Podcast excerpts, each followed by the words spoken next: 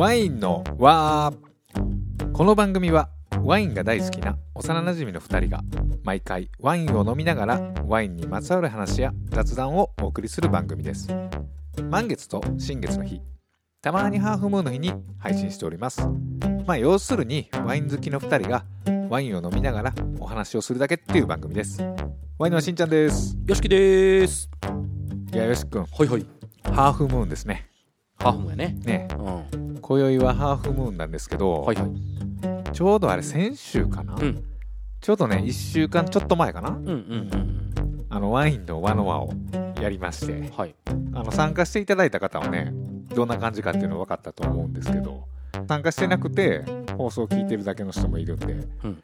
ちょっとそれを振り返りながらはい。あの感想もいろいろいただいてるんではい。紹介していこうかなっていう日にしようと思ってるんですよ。はい。よし君どうでした？いやー楽しかったなー。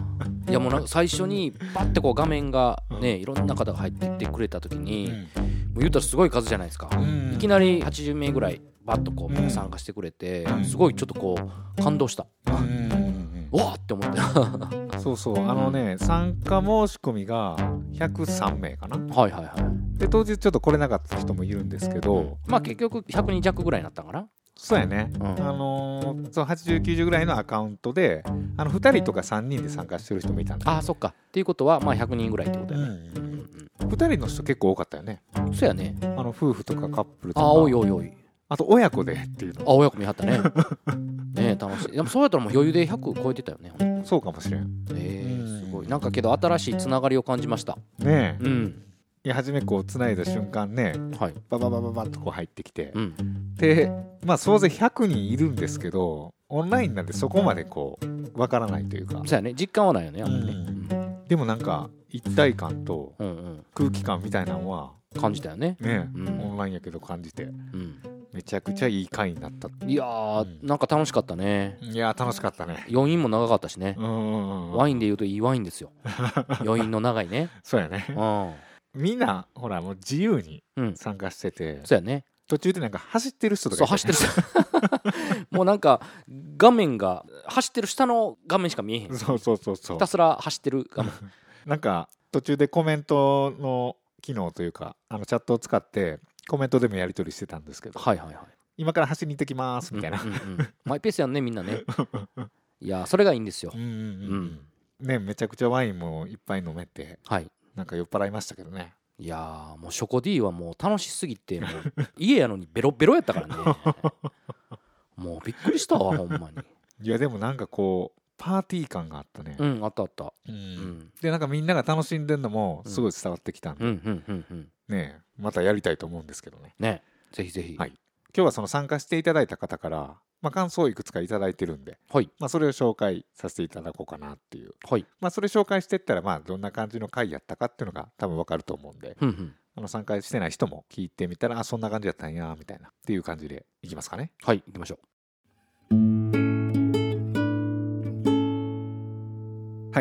1通目のお便りがですねラジオネームワイン部の部長さん。30代の男性の方です。こんにちは先日ワインの輪の輪の参加表明をさせていただいたワイン部の部長です。ちょうど今50回を聞いております。過去に会社で50人規模の半期会やワークショップを実施しましていくつか気づきと改善点があったのでご参考までにお送りさせていただきます。この程度はすでに想定済み考えてらっしゃるかと思いますが気づき大人数でのズーム会議などは発信者がかなり偏ってしまいカジュアルな会でも自由に発言しづらい。リアルと異なってズームの場合は1人しか会話できないので発信者に画面が寄るので発信者が緊張しがち。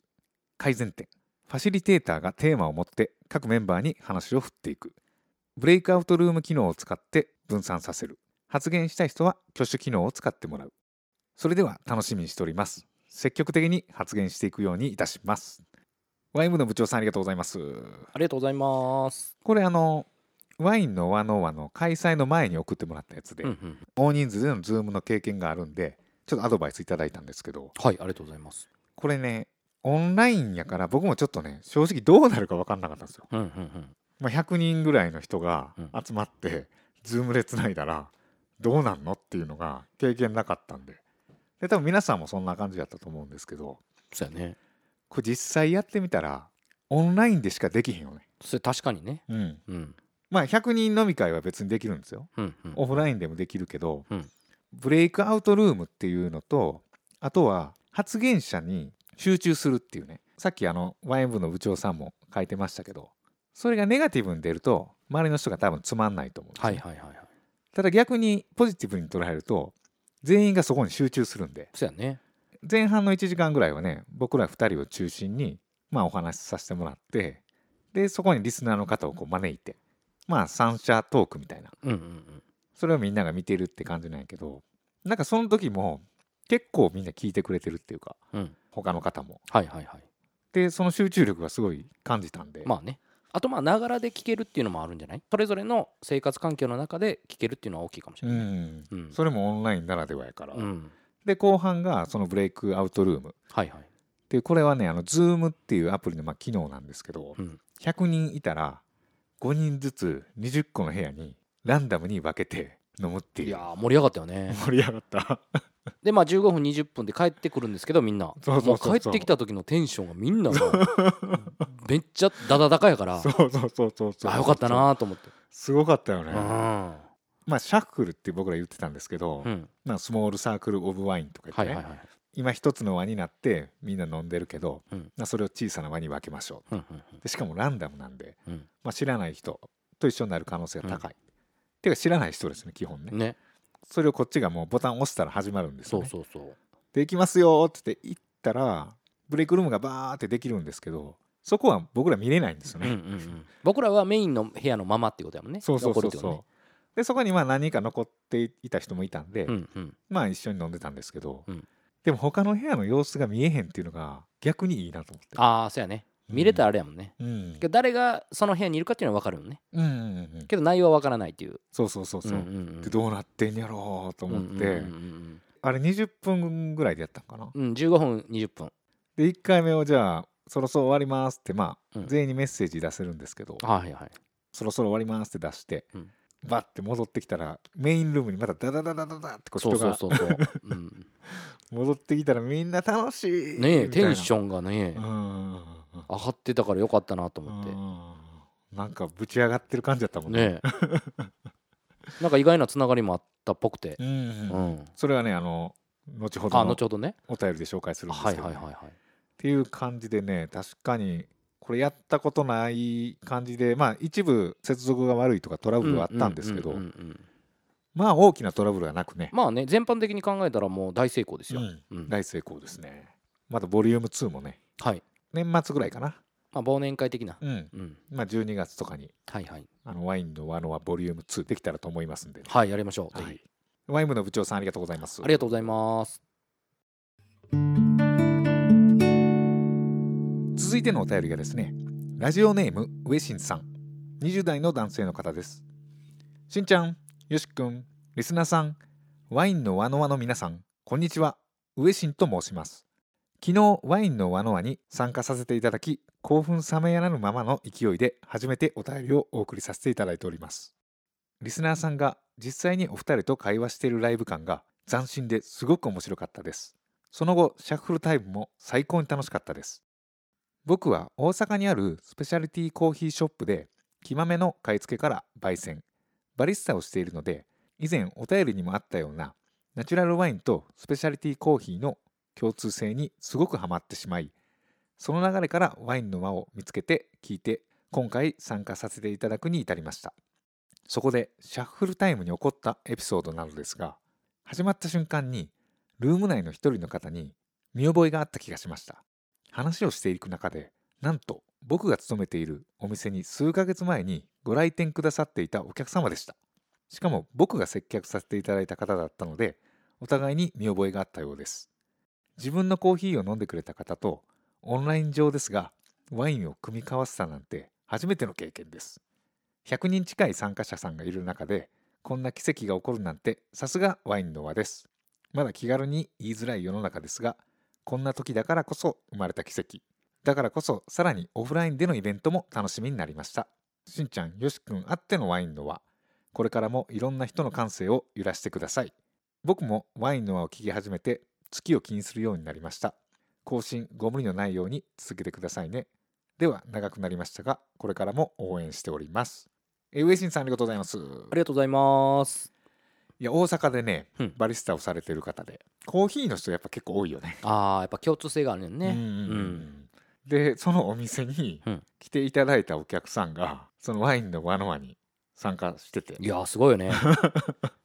一応ね今回その世界6カ国、うん。7カ国か日本含めたら、うん。でやってた中でうん。そのポイントに絞って、そうやね。で100人ぐらいいたんで、うん。でもそれ以前にうん、このワインの輪の輪に参加してることでも奇跡やけど、まあね。うん。確かに。だから2回続いてるよね奇跡がね。そうやね。ですひょっとしたらうっすら知ってる人が参加してたかもしれんけど、うん。シャッフルじゃないから気づいてないって人もまあなきにしもあらずまあそうやね。ううんんまあでもねこれはおもろかったよね。いやーそれはもう興奮冷めやらんのは分かるわ。ねその勢いでお便りしてもらってね。うんうんあのシャッフルタイムの時に一つだけルールを設けたんですよね。うんうん。まず初めに乾杯してくださいと。はいはいはい。まあそれ以外はもうもうご自自由にっていう 感じやって多分シャッフルになって乾杯ってなってあれ？なんかなんか見たことあるな そういう人いるよねたまにね。あれこの人なんか向こうもなんかん？なんかどっかで？うん。あれ？コーヒーの仕事ししてる？みたいな、うんうんうんあはいみたいな。えあこの店？はい。あ俺この間ほら、うんみたいなうん。うんうんそういう会話やったのね。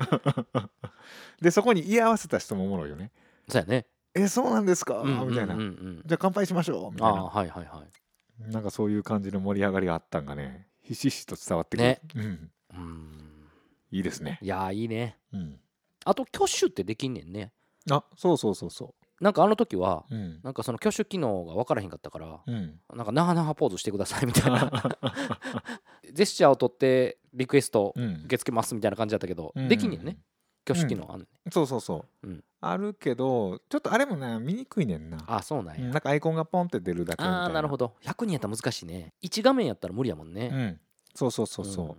一画面に多分50人ぐらいなんかな最大が、うん。だスライドしていかないとみんなの顔が見れない。そうそうそう。一挙に見れたらいいねんけどね、うんうんうんうん。えあれは大画面やったら見れるって話じゃないの？いやあれはね大画面でも多分無理やね一緒なんや、うんああなるほど。で多分みんなは僕らのとこにフォーカスしてるか、うんまあ話してる人にフォーカスしてるかみたいうんな感じの見え方、なるほどね、うん。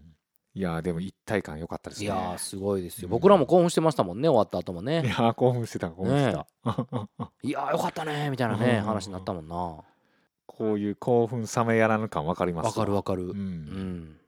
はい。じゃあ上新さんありがとうございます。ありがとうございます。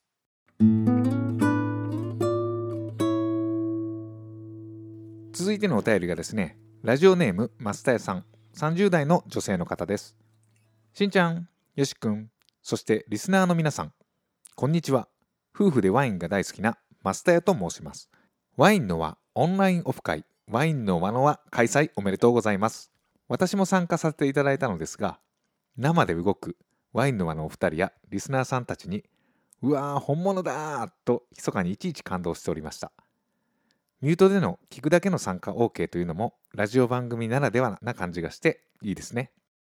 今回はご参加できなかった方もまたの機会でご一緒できると嬉しいななんて思っています。しんちゃん、よしくん、とっても素敵なワインの輪を作ってくださりありがとうございました。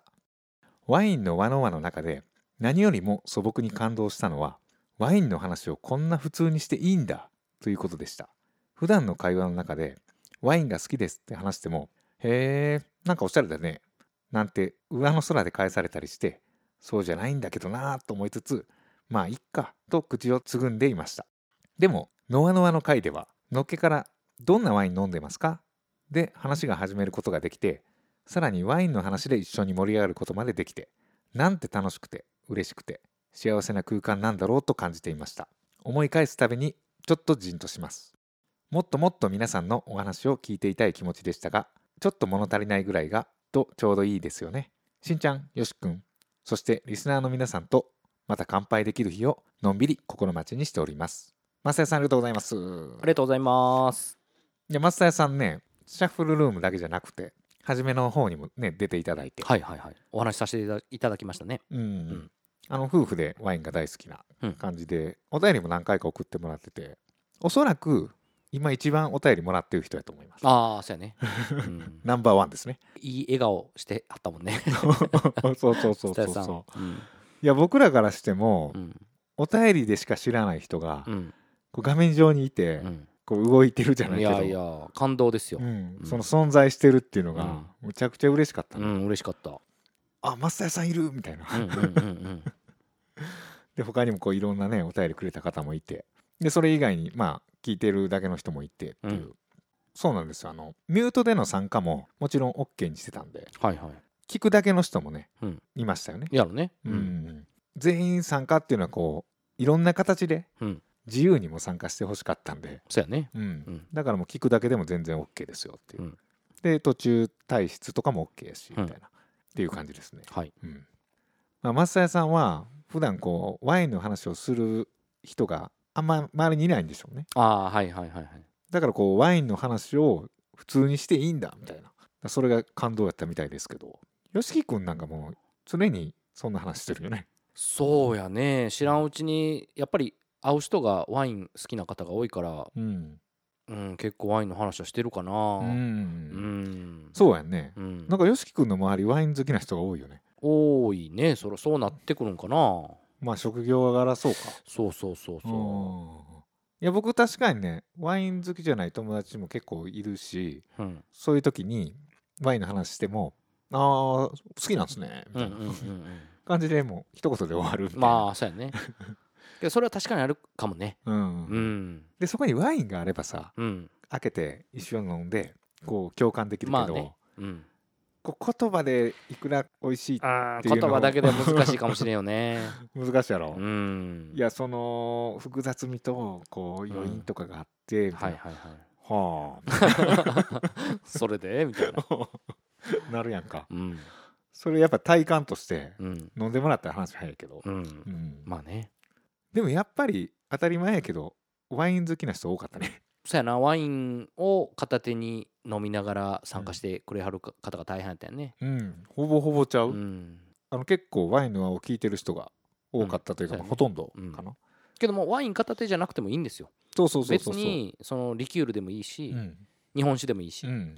まあそういう気軽さがね、うんうんこの売りというか。うん、だからワインじゃないとあかんっていうことはないので。うん、そこの敷居はね、うん。下げていきたいというか。そうね。ううんん。まあ、あとこれオフ会やと思われがちなんですけど、うん。僕の中ではオフ会、まあ、半分、うん。半分こう別に誰でもいいというか、うん。ワインの輪を知らない人が来て一緒にワイン飲むみたいな感じでもいいんで、そうやね。うん。うん。まあある種定例会というか、そうやね、そんな感じかな。うん。まあ、パーティーやね。パーティーやね。うんうんうん。オンラインのパーティーです、うん。はい。もっともっと皆さんのお話を聞いていたいという気持ちでしたがっていうちょっと物足りないというかまあ時間が足りなかったって意味やと思うんですけど、うんうんうんいやほんまにあっという間やってそう、僕らもそうやったうね。ん、これ3時間ぐらいかなうん。約3時間弱やったかなう。んうん。あ、3時間今日か。3時間今日かな、うん。11時過ぎやからね、多分終わったん。あーで8時に始まってうん。もうあっという間あっちゅう間。あっちゅう間。本当に。でだんだんやっぱこうみんなお酒も深まって、どんどんテンションも上がってっていうね。感じでまあね永遠に続けていくとこうグダグダになる人やったからそうやね。続けることはできたけど、うんやっぱりキリのいいとこでっていうのはね。うんうんうんうんうんなんかこう終わる良さみたいなのも終わる共感というか、うんうん。そこも共感したかったんで、はいはいはいはい。まあまあ3時間ぐらいで終わったんですけど、ちょうどいいですね。うん3時間ぐらいがねう。ん、ちょうどいいちょうどいい、うん。またね次回こう別企画も考えててはい、これ面白いですよ。僕も聞きましたけど、さっき。これは面白い企画ですよ。ねえ。それもオンラインでやろうと思ってるんで、しんちゃん肝入りのねう。ん、ちょっと今企画中ではい。細かい話はできないんですけど、はい、ちょっとまた改めてね楽しみにしておいてください。ワインのワノワはあの12月ぐらいにボリューム2やりたいと思ってるんですけど、うんその別企画の方はね、うん10月ぐらいにできたらとうん思ってますんで、はいはいはい。近日中やね。近日中かな？まあ告知はもうちょっと先かな。ああ、だからも,、うん。もう告知は9月ぐらいでしょ？そうやね。9月ぐらいに。もうすぐやね。9月のすぐだからね、うん、うん。9月の中旬か下旬か分かんないんですけどうん。また改めて、ね皆さんの元にお伝えできると思うんで、はい。な放送でもお伝えしますし、はい。あの一応 SNS をやってるんで、うん。インスタグラムとツイッタうん。ーやってます、はい。そちらもチェックしていただくとありがたいです。はい、松江さんありがとうございます。ありがとうございますはい、以上3通がねワインの輪のあのこう感想というかはい。をいただいたんで、はい。まあ、先に紹介させていただいたんですけど、うん。これはあのワインの輪の輪の前にいただいたお便りで、はい。まあ、ご紹介したいと思います。ラジオネームシロさん。20代の女性の方です。しんちゃんよしきさんこんにちは。ようやく最新回エピソードまで追いつきやっとお便りが書けます。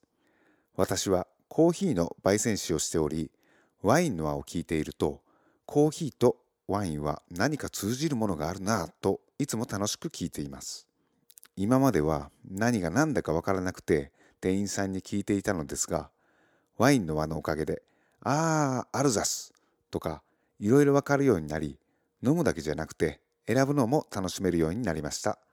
ありがとうございます。その時に購入したのは、レオ・ディリンジャーさんのリースリング、フリールドポー19です。いつも選ぶときは、フレーバーを見て決めるのですが、今回はエチケットも視野に入れて選んでみました。作り手さんの背景を知ってから飲むとなお美味しくナチュラルワインの良さはいろんなところで感じられるなと思いましたワインの話だけでなくくつっと笑えるお二人の漫才のような掛け合いも大好きです特にしんちゃんの感性に共感を覚えることが多く風の話であったりリズミカルな生き方の話の時はわかるとなりました特に質問とかはないのですがこれからもワインの話だけでなくお二人の漫才とたわいもない話を織り交ぜていただけるとファンとしては嬉しいです。長々と失礼いたしました。これからもワインのは更新楽しみにしております。シロさんありがとうございます。ありがとうございます。いやこの方もコーヒーの焙煎師ですよね。ねそうやね。先ほど紹介した上新さんもですけど、はいはいはいそうやね。結構コーヒーの人多いよね。うん。スペシャリティコーヒーってやっぱそのワインの感覚に近いのかな、うーん。その考え方が、ちょっと聞きたいね。うん、今度ゲストでお呼びして。っていうのも面白いかもしれないね。うんうん、ううん。ん、僕も何人か心当たりありますはいわ、はいはいは焙煎してる知ってる人でいるんで。いうんうんうんでワイン好きな人も確かに多い、うん。うん。うんあとまあフレーバーで選ぶとこが結構そのねバリスタさんっぽいなと思いますけどね。うーん。うん。そうかコーヒーの場合はどっちかやったらフレーバーが重視されるのかな？かな？うん。よく書いてるよねフレーバーうん。もうん。いや僕ね一回コーヒーショップというかまあカフェなんかな、うん。の立ち上げの仕事に関わったことがあって、うん。オープンのお祝いの時にうん。ワインを持っててんか。ああはいはいで普段そんなワイン飲まへん人やってうん。ちょっと共通点あるとはそこまで思ってへんかったけどうん。贈り物としてはいいかなみたいな感じで持ってったら、まあ、後日めちゃくちゃ長文の感謝のメールが来て。美味しかったよね。そうそうそう。うん。衝撃を受けました。ああいいじゃないですか。でなんかもうこんなものがあるんですねと。世の中に。そうそうそうそうで確かにその人もコーヒーとのこう親和性みたいなのを感じて、この背景というか、うん。まあそれこそ作り手のストーリーがあったりとか、まあ、国ごとの違いがあったりとか、うん。まあ、そういうところも結構近いもんがあるというか、うん。でめちゃくちゃ感動してはっておお礼のメールをいただいたことありますね。やっぱりスペシャリティコーヒーもうん。やっぱりその生産者と近いというかうん、やっぱ誰が作った豆っていうのが分かりやすいっていうことなのかな？うーんどうなんやろうね。うん。まあ焙煎の方がどっちかやったらあれなんかな。違いが出るのかな。そうか。とかブレンドとかなんかな、うんうんうん。まあ、全然わかんないそこは。ね。これ抽出方法もねいろいろあるしね今。うんうんうん。うん。うんそうですよね。いやけどねうん。僕も個人的にコーヒー大好きなのでうん、いろいろなんかご教授いただければなと思いますけどね。うん。なんかまたねお便りでもいいですしはい。いつかそういった人にもねゲスト出ていただいてねそうやね。なんかそういう共通点みたいなうん。お話聞けたらはい。いいですね。ワインの話だけでなくくつっと笑えるお二人の漫才のような掛け合い。これなんかワインの輪の輪の時も言われたよね。ああそうか。あんまり僕ら意識してへんけどね。うん、なんかあれちゃうかな。関西弁でうん。2人がこうやって喋ってんのがそうそうそうそもう漫才っぽいんちゃう、う。うんもう関西弁なだけやね多分ね。うん別に漫才ほどそんなレベル高い話もしてへんし、うん。そんなお笑いの要素が入ってる感じもないと思ってんけどな、せやうんうんねうん。どちらかというと。うん、でもなんかそう聞こえるんかな、そうやね、うん。まあできればけどリスナーさんに飽きてほしくないっていうのがあるから、うん。まあ、できるだけこうテンポよくうん。話そうっていうその意識はあるけどね、うん、確かにね、面白いことを話せてる自信は全くないね。うんうんうんうんうん。そうなんですよね、うんうん。うんでなんか風の話とかはいはい。リズミカルな生き方の話とあかも。あしんちゃんに共感できるってね、うん、入れてますけど。いやいいじゃないですか。う、ん。うん。いやそれはねいろんな理由があって入れてるんですけど、あのまあそこまで別に計算してるわけじゃないけど、うん。まあ単純にワインの話だけやったら単調になるかあな、あはいはい。もうちょっとこう立体的なうん。感じにしたいから、まああえて余談をみたいな感じ？そうそうそう、うん。とあと、まあ、エンジンかけるのととかいろいろあんねんけど、はいはいはい。でも結局何の話してもワインとか美味しいとかの感性とつながるんちゃうかな、うんそうやね。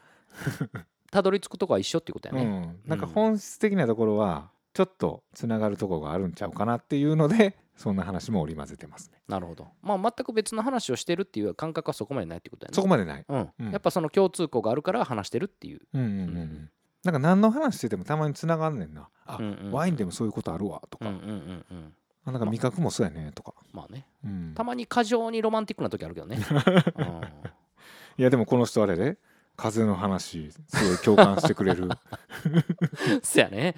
いやもう嬉しいよねそういう方がおられるのはね、いやでもね改めて文学作品とか、うん。まあ歌でもいいです。はいはい、歌詞。聞いてみめっちゃ風出てくるから。うん、聞くわ、うん。あのちょっと意識してみてそれ。うん、風に意識してね。そう、うん。もうみんな風のこと歌ってんの。みんながみんなじゃないと思うけど。まあまあまあ。いやかなりの確率で歌ってる、あそう。うん、もう風よみたいなことみんな言うてる、ああ確かにな。うん、だかあーあーあー。あらこれ人間の多分もう本質的なところであるんちゃう？ーまあね見えへんもんやから余計うん。その神秘的に感じるところもあるんかな、風のこう心地よさを感じるみたいなね、はいはいはい。ちょっとそこまた分析せなあかんな、うんうん。うん。はい。っていう感じで、はい。まあ、これからもねゆるりと続けていきますのでまたよろしくお願いします。はいよろしくお願いします、シロさんありがとうございます。ありがとうございます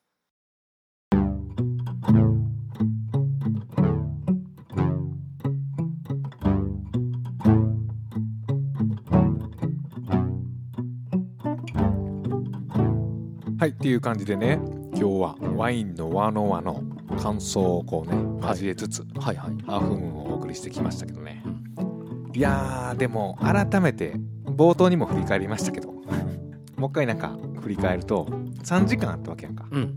その中でちょっとこう印象的なシーンというかある、えー印象的なシーンか。うーんなんやろうな。なんか全てが僕にとっては新しくてうん。印象的やったけど特にと言われればなんやろうな。やっぱそのリスナーさんがすごくいい笑顔をうん。皆さんそれぞれされてたのでうん。それをが印象的やったかな。うん。ん。なんかね僕はねどっちかやったら回してたじゃないですか、うんうんうん。場を。そうやね。で時間の配分とかうんあと BGM これかけるのどうしようとか、うんうんうん。半分冷静なんですよ。はいはい。ずっと貧乏ゆすりしてた。ね もうなんか落ち着かへん落ち着かへんやろな思って思ってたけど、なんか半分頭冷静で、うんうん。半分楽しんでるみたいはいはいはいはい。難しいねその調整は。なそうやね。こう丸ごとこう、うんわかるわかる。楽しんでしもたらね、死んでしもたらうんむちゃくちゃなるしね。むちゃくちゃなりそうやったから半分こう頭冷静やってんけど、うんうん改めてこう振り返るとん。なんか一体感があっあったあった。あんなことある？ない。オンライン。でない。まあまあさっきも言ってたけどその大規模でねああいうオンライン化をしたのも初めてやからうん。分からんけど、ん。すごいなんか一体感あったよね。あったよね。一体感はまあひょっとしたらあるかもしれんねんけどうん。空気感もあんねん。あるある。ネットやのにね。そう。ネットやのに僕らが喋ってへん時とかうん。あとちょっとした間が生まれたりあるんですよ。こう常に喋ってるわけじゃなくて。はいあちょっと準備しますね。とか、うんうんそういう時のにもこう漂う空気うん感、うんうん。あるある。あれ不思議やったわ、ね。うん、なんか振り返ってみると。うん。うんなんかこう多様性のねこの時代すごくこうあったシステムというかうん。かなと思いましたけどね。なんか新しい可能性を感じたね。そうやね。ううんん。今コロナもあるから、うんオンラインっていう手段を選びましたけど、うん。これでもオンラインでしか成し遂げられへん、そうやね。あの空気感その一体感。そう。唯一無二のあるよね。うん。もうズーム様々やな。そうやな。ズームさんありがとうございます。ありがとうございます。っていう感じでね、はい。あのワインの和の和のちょっと感想を交えながらうん。お伝えしましたけどはい。どんな感じか伝わったんかなこれ。うん伝わったんかな。あれでも参加してほしいよねいやぜひね。うん。すごくライブ感もあるんでね。ううん。んあの第2回第3回とまあ続けていきたいと思ってるんで、うんうん都合悪くて参加できなかった人も、うんうん。まあ、もしくはなんかあのそんなんやってるけどそこまでじゃないなって思ってる人もうん。あの見るだけでもいいんで、そうやね。うん気軽に参加してもらったらね。そうそうそう、ん。ミュートにして見てるだけでもいいんで。そうそう。面白くなかったら全然。もうたもう退出ボタン押してもらったらね。そう。で出てもらっていいんで、そういう気軽な感じでね。参加できるあのイベントにしていきたいと思ってるんで、なんとかボリュームは終わりましたね。おかげさまで皆さんのおかげでね。はい。皆さんの無事大成功で。うん。ありがとうございます。っていう感じでね。はい。ワインのはこうポッドキャストもお送りしながら、うん。いろんなイベントも企画していきたいと思ってます、はい。裾野を広げていきますよ もし何かねこういうのやったら面白いんじゃない？みたいなうん。アイデアがあればねねぜひ。あの教えてくださはいぜひぜひ。ワインの輪ではお便りを募集しておりましてワインの輪と検索していただくとホームページが出てきます。そちらにお便りフォームがありますのでそちらからお送りください。それでよし君はい。何かありますか？はいえーワインは数珠。ワインは数珠？はい。ああ数珠つなぎみたいな。そうですそうです。なるほどね、はい数珠といったらねうん。うん。そうかもう輪を超えて数珠になってるそうです。悟りの域に。達してしまいました。まあそういう感じで、ねはい。い、ろんなことがこうつながっていけばいいなと思って、そうですね。はい。はい。お送りしたいと思いますね。はい。はい、それでは皆さん次回は満月かハーフムーンか新月か。多分新月かな 分からんけど。にお送りしたいと思いますので、はい。それでは皆さんごきげんよう。ごきげんよう